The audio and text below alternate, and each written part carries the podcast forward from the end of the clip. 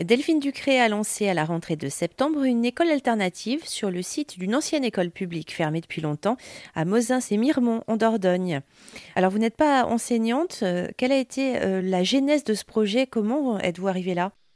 Alors en fait, euh, début janvier, il y a le Petit Mozincois qui est le journal communal qui est paru, qui nous est déposé dans les boîtes à lettres. On est sur une toute petite commune, hein, je vous précise, parce qu'il y a 300 habitants à peu près, donc euh, voilà. Et donc dans le journal communal, l'équipe municipale avait fait passer un message indiquant qu'elle euh, aimerait que l'école retrouve sa fonction d'école puisqu'elle a été fermée en 2016 en fait, souvent, les communes, dans ces cas-là, quand elles ont du, bâti, euh, typiquement les écoles, souvent, elles sont transformées en logements. Voilà. Donc, c'est ce qui se passe euh, généralement, c'est des logements sociaux. Euh, là, il y a une partie d'ailleurs du bâtiment de l'école qui est en logement, qui avait, je pense que c'est l'ancienne municipalité qui avait déjà fait cette démarche-là. Mais il restait quand même, euh, donc euh, là, on a une salle de classe qui fait euh, dans les 70 mètres carrés, qui est une grande salle principale. Il y a un réfectoire, une salle de motricité à part et des bureaux. Donc il y a encore vraiment de quoi faire fonctionner une école en petit effectif, en fait. Et il y avait vraiment un besoin aussi sur la commune? Alors, pas que sur la commune. Moisins, c'est une commune de 300 habitants, donc en fait, il n'y a pas un effectif suffisant pour que ce soit que des enfants de la commune, en tout cas qu'on compte au sein de l'école.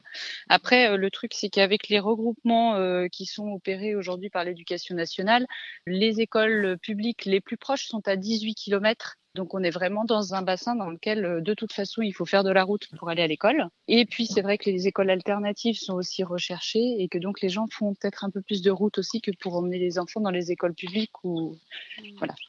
Donc on le voit déjà, hein, il y a déjà plusieurs écoles privées euh, alternatives. En Dordogne, euh, elles manquent pas. Et c'est aussi c'est une attractivité particulière, une école alternative pour un territoire rural. En Dordogne, c'est très foisonnant à ce niveau-là. Comment euh, vous expliquez tout cet engouement et puis ces, ces nombreuses alternatives euh?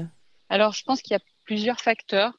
Il y en a un qui est directement lié, je pense, à la structure du territoire, parce que effectivement, euh, la Dordogne, c'est un très grand département en fait, et avec euh, une densité de population qui est pas énorme, il faut forcément faire des kilomètres pour aller à l'école. Après, il y a aussi une appétence sans doute euh, pour les écoles qui sont plus petites, sur des modèles un peu différents en termes de pédagogie. Euh, donc les pédagogies actives, hein, comme on les appelle, il y a notamment euh, euh, Montessori, Freinet dans le lot des pédagogies actives.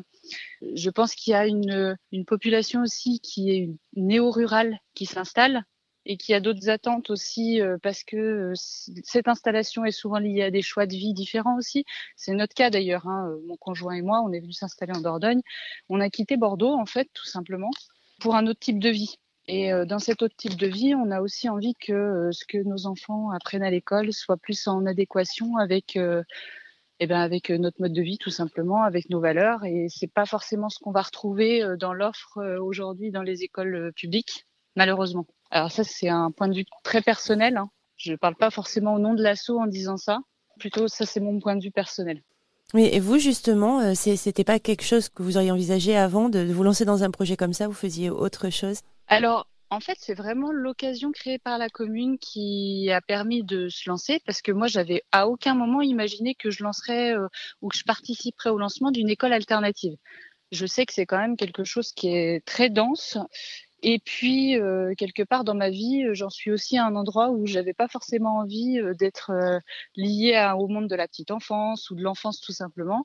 Après, c'est vraiment plutôt la volonté de s'investir dans la commune qui fait qu'on s'est investi dans l'association. C'est vraiment cette envie de participer à la vie du territoire et de pas être juste habitant.